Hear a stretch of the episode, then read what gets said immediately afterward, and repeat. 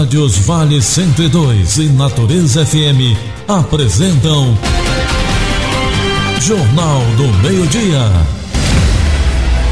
Últimos acontecimentos, os fatos e as informações de Coxim e região, do estado, do Brasil e do mundo. Jornal do Meio-Dia. Apresentação: Augusto Marques.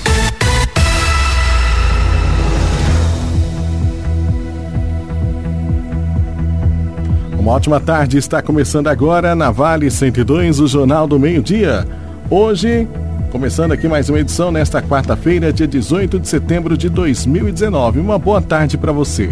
Jornal do Meio-Dia que também pode ser ouvido pela internet em vale102fm.com.br. Vamos às manchetes do Jornal do Meio-Dia. Jornal do Meio-Dia. E as manchetes do dia.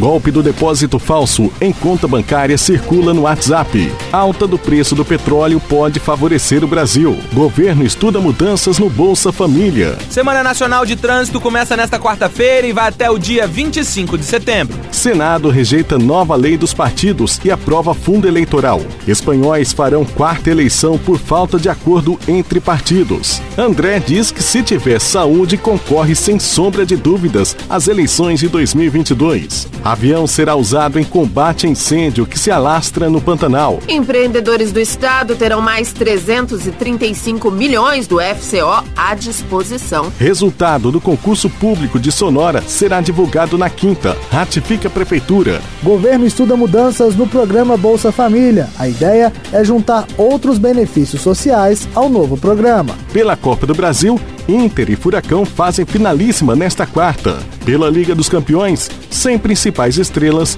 PSG encara Real Madrid em casa. Essas e outras informações agora no Jornal do Meio-Dia. E agora, o tempo e a temperatura. Meio-dia 12, vamos à previsão do tempo. Atenção, gente, chuvas são esperadas no estado a partir de sexta-feira, até que enfim parece que ela vem. Chuvas isoladas aí no estado de Mato Grosso do Sul são esperadas sextas. Mas até lá os recordes de calor continuam. Detalhes com Celso Oliveira da Sumar Meteorologia. A passagem de uma frente fria finalmente traz chuvas, mas espalhadas pelo estado do Mato Grosso do Sul. Isto vai acontecer a partir da próxima sexta-feira.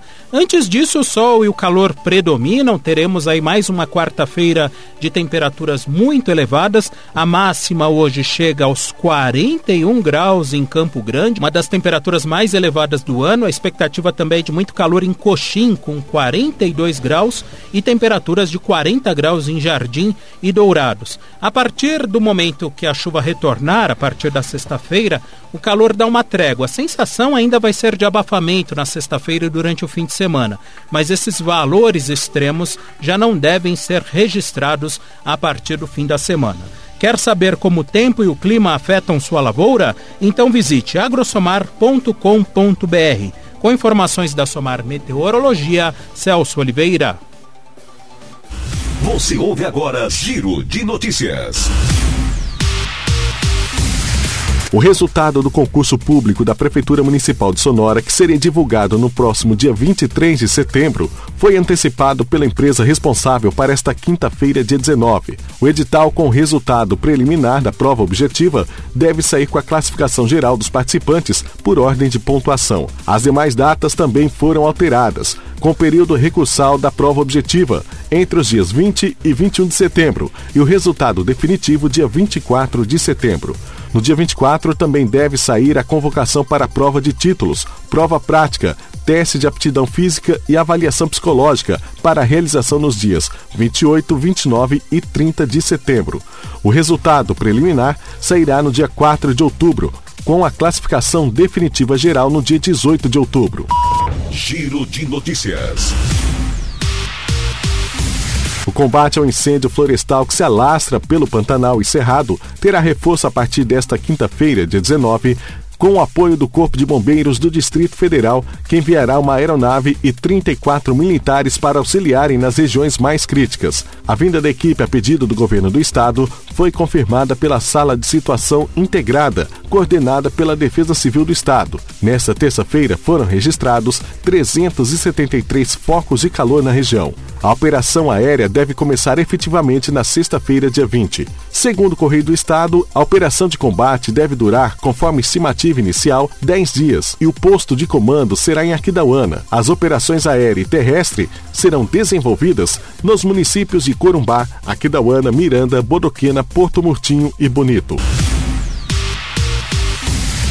O ex-governador André Pitinelli foi recebido pelo Media Max Entrevista nesta terça-feira, dia 17, e afirmou que, se tiver saúde, será candidato ao governo do estado em 2022, sem sombra de dúvidas. O presidente estadual do MDB também criticou o retorno das favelas em Campo Grande, após deixar a administração em 2014 para o atual senador Nelsinho Trade, do PSD, com dinheiro em caixa para a construção de casas. Sobre a obra inacabada do Aquário do Pantanal, André disse, aspas, ainda vão falar que o André estava certo, não mentiu, não roubou e realizou, fecha aspas. A previsão era de que o valor do prédio custaria 84 milhões de reais, depois o valor foi de 123 milhões de reais. Atualmente, André diz cuidar da rotina familiar e dos netos e não tem intenção eleitoral para o ano que vem.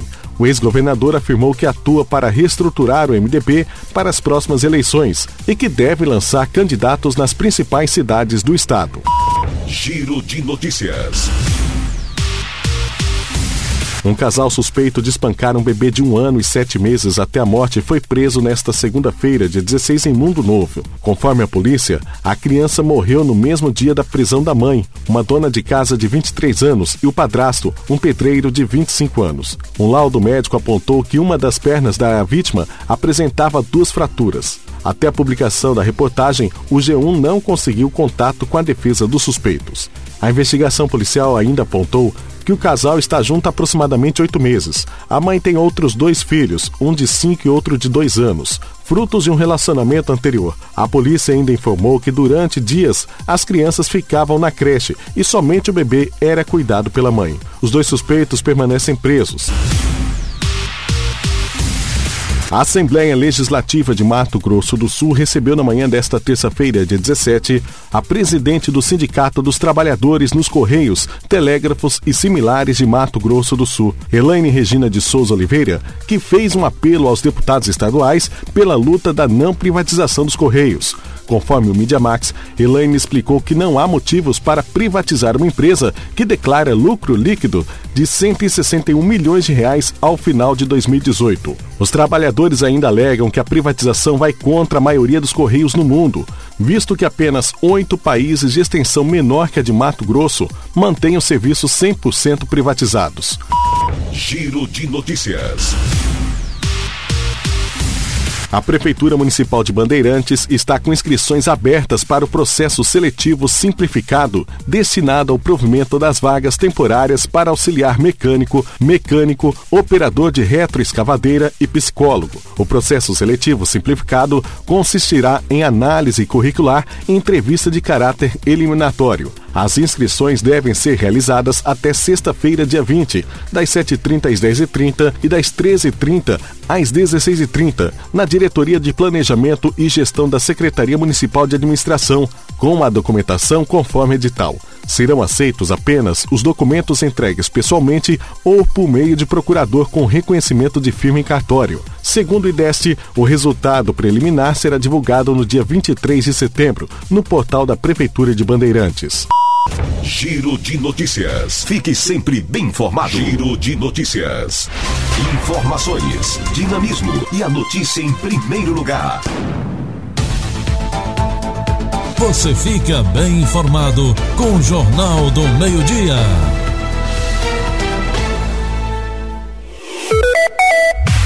Jornal do Meio-Dia, meio-dia 19. Empreendedores do estado terão mais de 335 milhões do FCO à disposição.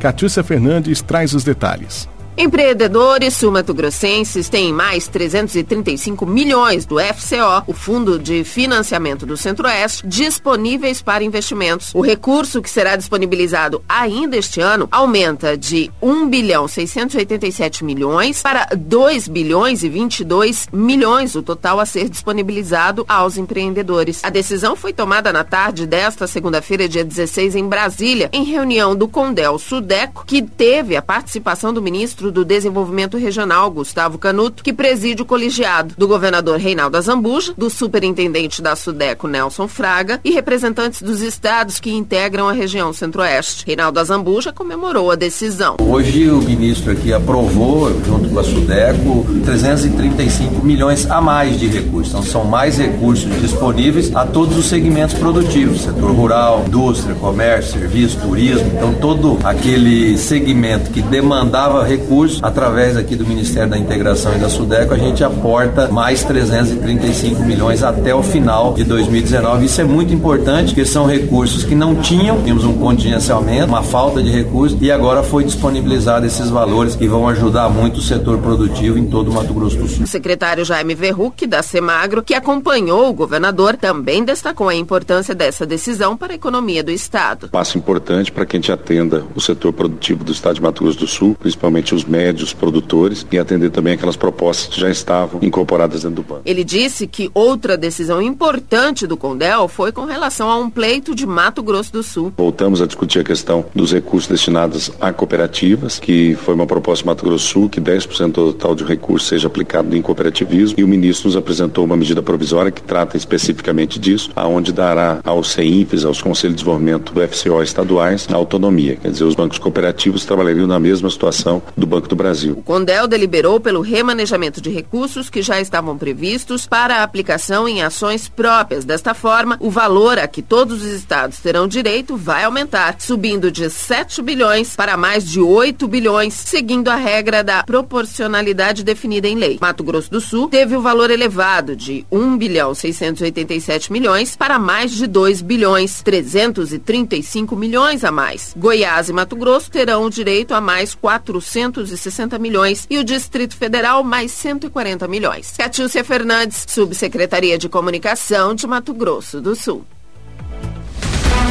Jornal do Meio-Dia.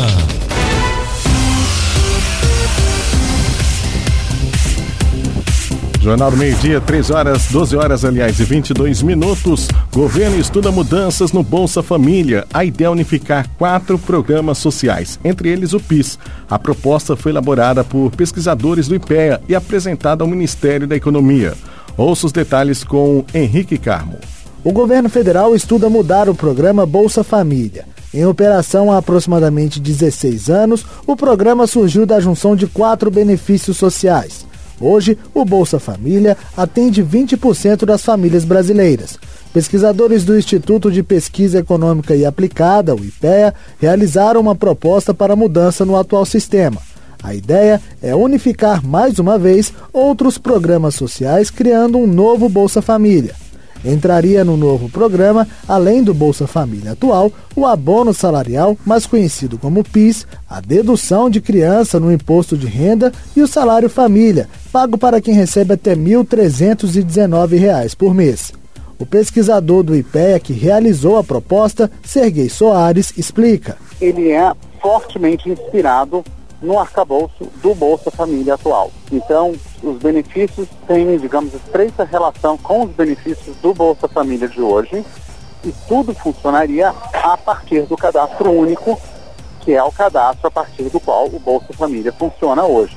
Então, ele é fortemente inspirado no Bolsa Família. Isso quer dizer que o abono salarial, por exemplo, que hoje é pago para qualquer trabalhador que recebe até dois salários mínimos, passe a ser pago apenas para trabalhadores que cumpram as exigências do Bolsa Família, como, por exemplo, ter filhos. Serguei Soares detalha. O que a gente gostaria, na nossa proposta, é que o abono salarial seja pago não para pessoas que tenham renda baixa individual no mercado formal de trabalho, que é como é hoje e sim para as pessoas que tenham renda familiar per capita baixa. Porque essa é uma verdade, é a, é a, é a noção de necessidade ou de pobreza que para a gente faz mais sentido. você pode ser um trabalhador secundário de uma família que vive muito longe da pobreza e recebeu abono. Então, o que a gente está sugerindo é que o abono seja pago usando como critério a renda familiar per capita ou a renda domiciliar per capita e não a renda individual no mercado de trabalho formal. Ainda de acordo com o pesquisador, a proposta já foi apresentada ao Ministério da Economia e teve uma boa aceitação. O texto ainda será debatido entre pesquisadores e técnicos do governo para depois criar um projeto oficial do novo Bolsa Família. Reportagem Henrique Carmo. Jornal do Meio-Dia. Jornal do Meio-Dia, são 12 horas e 25 minutos. Lembrando que você pode também nos assistir, aliás, nos ouvir aí pela internet em vale102fm.com.br. Continuando com mais informações e também o nosso Jornal do Meio-Dia é, disponível. Daqui a pouquinho já vai estar disponível também no Spotify, onde você ouve o podcast do Jornal do Meio-Dia. Depressão. Governo federal lança campanha de valorização da vida. Se liga, dê um like na vida. Com essa frase, o governo do Brasil chama a atenção aí dos jovens a conversar mais e compartilhar momentos da vida com a família e também com os amigos. Ouça a reportagem de Janari Damasceno. Se liga, dê um like na vida. Com essa frase, o governo do Brasil chama os jovens a conversar mais e compartilhar momentos da vida com a família e os amigos. Isso para nos provocar a pensar sobre os sintomas da depressão e buscar ajuda o quanto antes. A depressão é um problema grave de saúde que vem crescendo no mundo e no Brasil, especialmente entre adolescentes e jovens. Entre 2015 e 2018, o Sistema Único de Saúde, o SUS, registrou aumento de 52% de atendimentos ambulatoriais e internações relacionadas à depressão, passando de quase 8 mil para mais de 121 mil procedimentos. A depressão é um transtorno mental marcado pela tristeza constante e pela perda de interesse em atividades que antes eram prazerosas. A falta de tratamento pode agravar o problema e o tratamento se torna mais difícil porque parte da população não leva esse assunto a sério, como explica o ministro da Saúde Luiz Henrique Mandetta. A depressão, às vezes, ela é vista como uma frescura. Ah, isso aí é porque não quer estudar, isso aí é porque brigou com o namorado. As pessoas diminuem a importância, eventualmente, de um drama para um adolescente que em tempos de internet esse drama ele é super amplificado. O bullying, na minha geração, você tinha que se defender de 5, de 10, Hoje o bullying cibernético, de uma hora para outra, você vira meme você vira milhões de pessoas, né? Então os pais, a família, os amigos, a escola, a rede, a sociedade deve estar sempre muito atenta a esses sinais para auxiliar esses jovens. Pessoas com depressão e outros transtornos mentais podem receber tratamento completo no SUS conforme necessidade de cada caso. Entre os serviços estão as 43 mil unidades de saúde da família na atenção primária, que atendem 63% da população. Além disso, estão disponíveis mais de 2.500 centros de atenção psicossocial que oferecem acolhimento à pessoa em sofrimento e seus familiares. Reportagem Janari Damascena. Jornal do Meio-Dia. Política. Senado rejeita nova lei dos partidos e aprova fundo eleitoral. Yuri Hudson. Após uma imensa repercussão negativa e pressão da sociedade, o Senado decidiu rejeitar o projeto que muda leis eleitorais e partidárias. O texto foi aprovado pela Câmara no início do mês e chegou para os senadores repleto de pontos polêmicos. Um deles permitia que partidos utilizassem o fundo partidário e eleitoral para pagar advogados de políticos acusados de corrupção. Outro ponto autorizava que a prestação de contas ocorresse por qualquer tipo de sistema diferentes dos exigidos pelo TSE. A proposta foi vista como uma possibilidade de reduzir a transparência e facilitar o desvio de recursos públicos destinados aos partidos diante da polêmica e da necessidade de analisar o chamado fundo eleitoral, que também estava no projeto para garantir recursos para as eleições municipais de 2020, os senadores fizeram um acordo.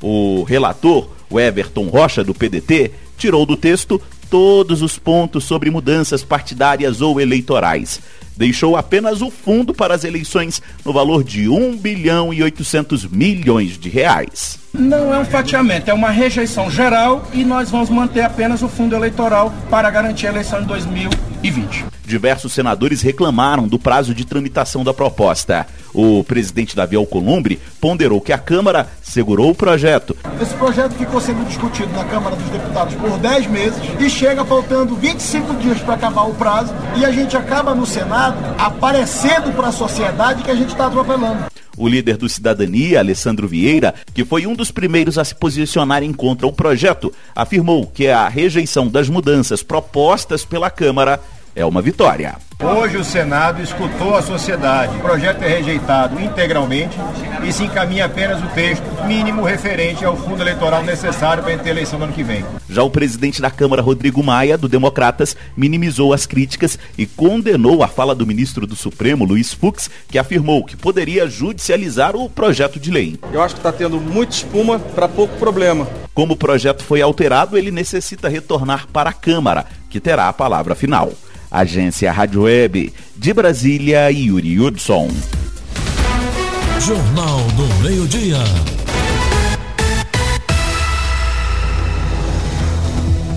Meio-Dia. Alta do preço do petróleo pode favorecer o Brasil. Ouça a reportagem aqui no Jornal do Meio-Dia.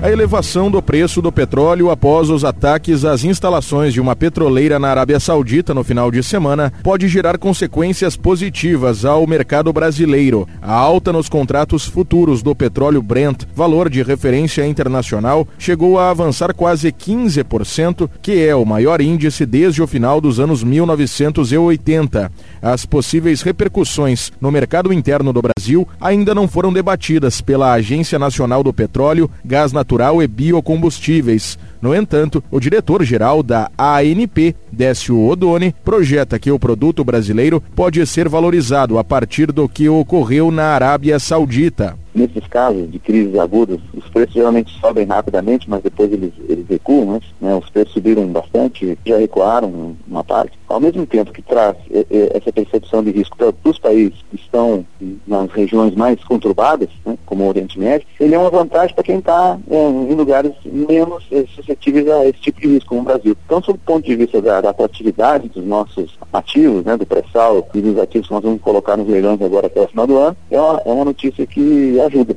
O Doni também lembra que o mercado consumidor brasileiro tem alternativas que não o deixam tão dependente de situações externas. O etanol é um combustível que, que substitui a gasolina, né? e o diesel substitui o diesel parcialmente. Existe também o etanol puro, né, para ser consumido como combustível substituto da gasolina. Então isso dá uma estabilidade muito grande ao suprimento de combustível no Brasil e, e uma também estabilidade maior para os preços. Muito que parte também dos combustíveis que nós consumimos no Brasil, eles não dependem de importação. Os ataques do último final de semana chegaram a cortar pela metade a produção da Arábia Saudita que é o maior país produtor mundial de petróleo. Agência Rádio Web. De Porto Alegre e com colaboração de Daniel Fagundes, falou o repórter Diego Brião. Jornal do Meio-Dia. Jornal do Meio-Dia. Meio-dia 33, você acompanha o Jornal do Meio-Dia na Vale 102, também pela internet em vale102fm.com.br. WhatsApp mais uma vez aí sendo usado para aplicação de golpes. Golpes de depósito falso em conta bancária circula no aplicativo WhatsApp. René Almeida traz os detalhes. Uma mensagem que circula pelo aplicativo WhatsApp relata um golpe aplicado em usuários de conta no banco.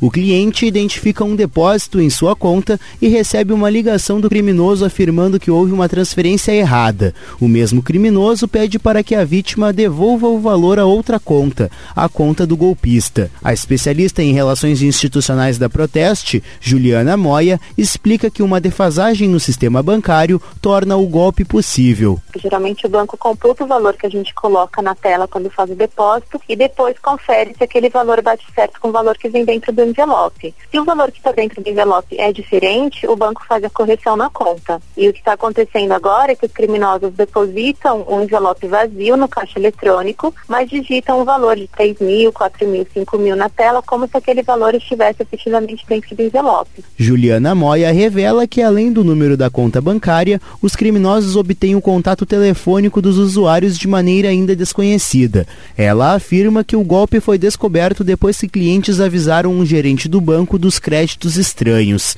A representante da Proteste orienta o que fazer em casos como esses. Nosso conselho para as pessoas é caso elas notem algum valor diferenciado, um valor não identificado na, na sua conta bancária de algum depósito novo que ela própria não autorizou, o nosso conselho é que ela entre em contato com o gerente do banco para receber informação adequada, se trata de um depósito é, efetivo ou de uma fraude. Caso a pessoa tenha feito a transferência para a conta do golpista, Juliana Moya recomenda registrar um boletim de ocorrência. Para saber mais, acesse proteste.org.br. Agência Rádio Web, de Porto Alegre, René Almeida.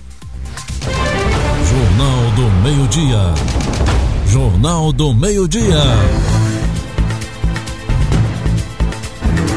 Conscientização é foco na Semana do Trânsito. A ação acontece por todo o país até o dia 25 deste mês. Vitor Abreu traz as informações. No trânsito, o sentido é a vida. É esse o tema da Semana Nacional de Trânsito 2019, que começa nesta quarta-feira e segue até o dia 25, com ações voltadas à conscientização de motoristas, pedestres, ciclistas, motociclistas a campanha, prevista em lei, é realizada há mais de 20 anos e envolve todos os órgãos que compõem o Sistema Nacional de Trânsito. Gerry Adriane Dias, diretor do Denatran, comenta. Nós estamos fazendo agora uma divulgação mais ampla do projeto. Nós vamos fazer o contato mais próximo com todas as entidades públicas e privadas e principalmente focando nos mais frágeis no trânsito. Os motociclistas hoje são aqueles que estão sofrendo as maiores consequências pela violência no trânsito. Por ano, cerca de 35 mil pessoas morrem vítimas de acidentes em vias brasileiras. O foco de ações como a Semana Nacional de Trânsito é conscientizar a população para reduzir cada vez mais esse índice preocupante. Não, é, não basta apenas falar em fiscalização, nós precisamos que haja uma mudança de comportamento. E essa mudança de comportamento passa pela conscientização e integração de toda a sociedade, que haja realmente uma mudança de postura. A Semana Nacional de Trânsito acontece por todo o Brasil, de 18 a 25 de setembro. Acompanhe as ações na sua cidade. Reportagem Vitor Abreu. Jornal do Meio-Dia. Esporte.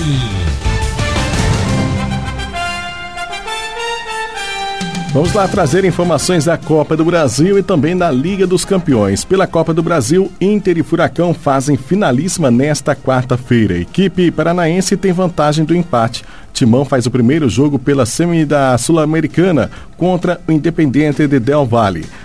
Pela Liga dos Campeões, sem principais estrelas, o PSG encara o Real Madrid em casa. Juventus e Atlético de Madrid se reencontram depois de jogo quente na última temporada. Rafael Costa traz aí todas as informações do esporte da Copa do Brasil e também da Liga dos Campeões.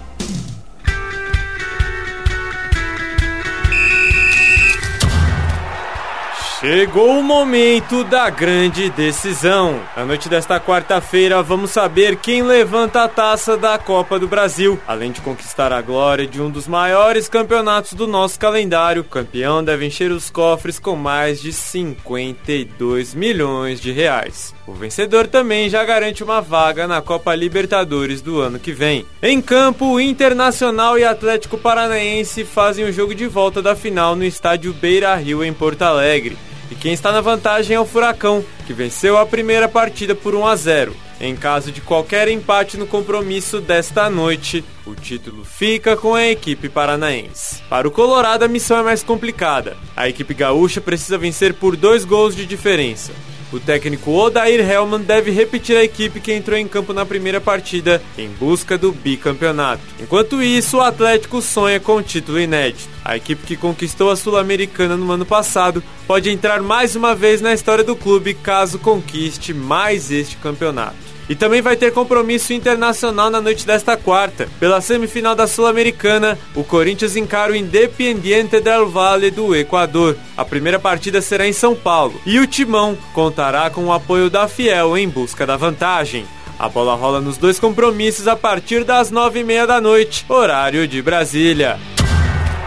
O futebol das estrelas volta com tudo nesta quarta-feira. Oito partidas dão continuidade à primeira rodada da fase de grupos, com direito a duelo pesado desde o início. Na França, o Paris Saint-Germain recebe o Real Madrid para abrir a sequência de jogos do Grupo A. É mole! O time francês não poderá contar com suas três principais estrelas na estreia do campeonato, que é a obsessão de dirigentes e torcida. Mbappé e Cavani estão machucados, enquanto o brasileiro Neymar está cumprindo suspensão por ter ofendido a arbitragem na última temporada após a eliminação do PSG diante do Manchester United. Já o adversário dos franceses, o Real Madrid, está em reformulação e com uma verdadeira tropa de de brasileiros. Além dos veteranos Marcelo e Casemiro, o time espanhol contará com o zagueiro Éder Militão, contratado para esta temporada, e os jovens atacantes Vinícius Júnior e Rodrigo, promessa de jogo quente. Outro jogo que promete pegar fogo será entre Juventus e Atlético de Madrid. A estreia marca o encontro de duas gerações de portugueses, a promessa João Félix, que joga pelo Atlético, e o já consagrado Cristiano Ronaldo, principal jogador da Juve. Na edição do ano passado, as duas equipes se encontraram nas oitavas de final e sobraram polêmicas. Depois de sair perdendo no primeiro jogo,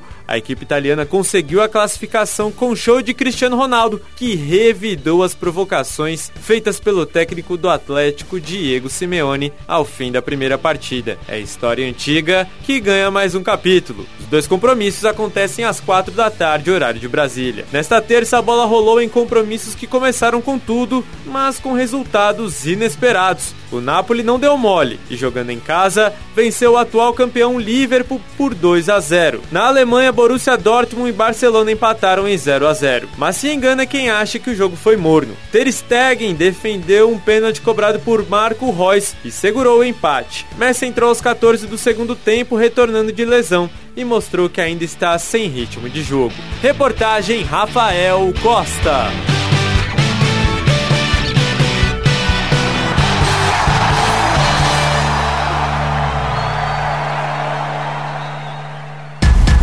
Você fica bem informado com o Jornal do Meio-Dia.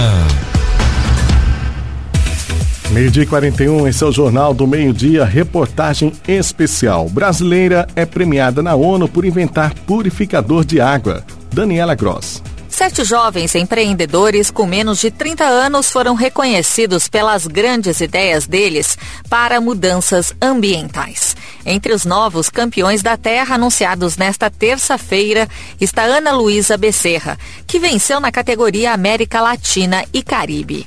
A brasileira de 21 anos criou o Aqualuz, uma tecnologia que purifica a água por meio de radiação ultravioleta. O dispositivo é acoplado a cisternas, reservatórios de coleta da água da chuva utilizados no semiárido brasileiro e elimina 99,9% das bactérias sem usar nenhum produto químico. O Campeões da Terra é o principal prêmio da ONU para pessoas cujas ações tiveram um impacto positivo e transformador no meio ambiente. Em entrevista à ONU News de Salvador, no Brasil, Ana falou sobre o incentivo que a conquista traz para o Aqualuz. Foi algo surpreendente que eu já tinha inclusive comentado com a equipe que eu não tinha esperança nem expectativa nenhuma de ganhar essa premiação pelo a, grau de importância que ela tinha e pela maturidade do projeto. Só a notícia foi, foi espetacular. Compartilhar com a equipe, todo mundo se emocionou, ficou bem, bem animado e a gente começou a, ter, a ficar até mais motivado internamente para já na premiação conseguir levar o máximo de resultados possível. Seria com mais implantações, mais avanços na tecnologia tudo voltado para beneficiar as pessoas que mais precisam do semiárido com acesso à água potável. A água é um recurso fundamental para a vida no planeta. Porém, de acordo com a ONU, o acesso à água potável ainda não é uma realidade para mais de um quarto da população mundial.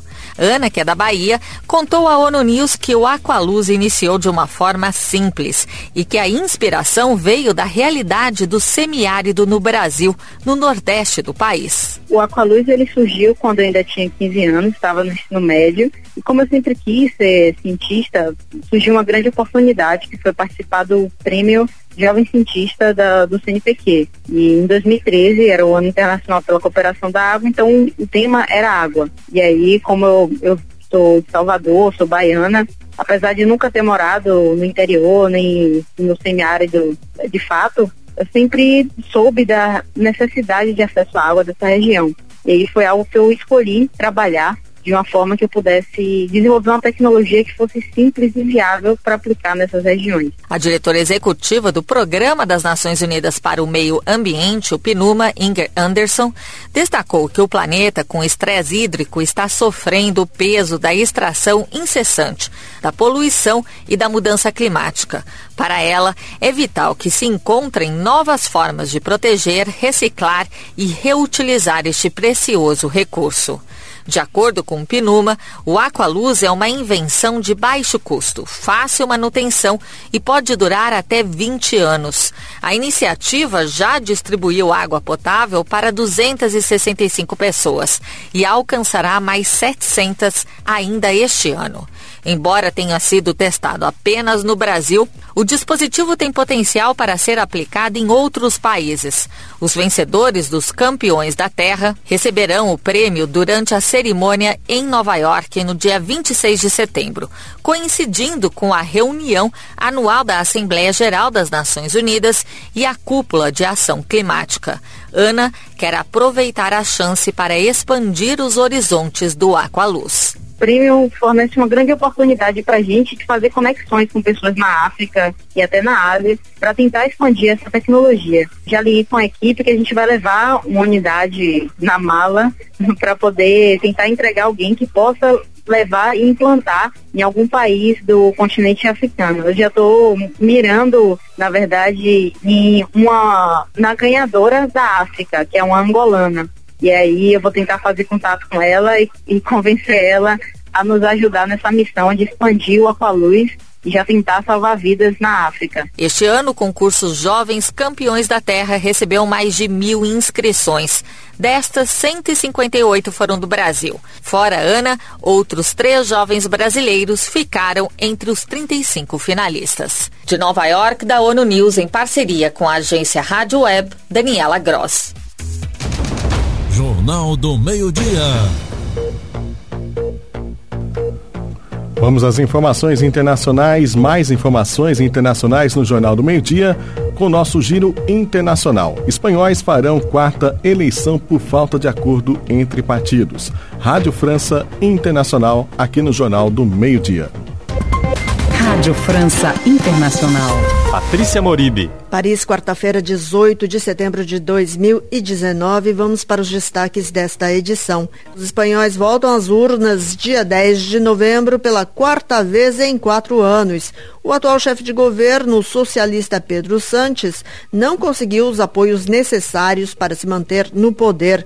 O país se vê condenado a uma repetição eleitoral no próximo dia 10 de novembro, reconheceu Sanches, após uma infrutífera rodada de consultas do rei Felipe VI com diferentes representantes políticos. No poder desde junho de 2018, o socialista ganhou as eleições de abril, mas precisava de alianças no Congresso, onde seu partido obteve somente 123 deputados de um total de 350, muito distante da maioria absoluta de 176. O bloqueio levará sim à dissolução do parlamento no próximo dia 23 de setembro e à convocatória de eleições em 10 de novembro.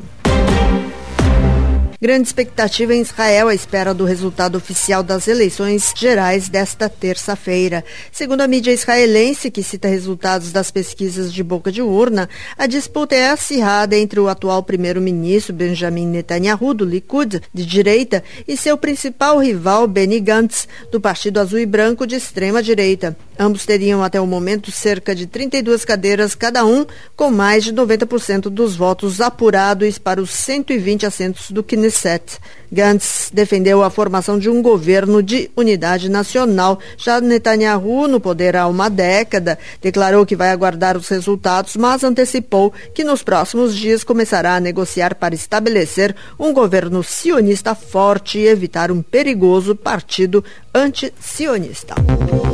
Oh, Vestidas de vermelho diante do auditório lotado da mais tradicional Universidade Francesa, Sorbonne, em Paris, a ex-presidente do Brasil, Dilma Rousseff, explicou na noite de ontem as razões de seu impeachment e os fatores que possibilitaram a eleição de Bolsonaro. O golpe de 2016, a prisão do Lula, tudo isso com o apoio da mídia, das Forças Armadas, do mercado e de setores políticos que achavam que seria possível controlá-lo, disse. A ex-presidente continuou. O problema é que Bolsonaro não tem chip de moderação, acrescentou. Sem meias palavras, a ex-presidente também chamou a elite brasileira de golpista.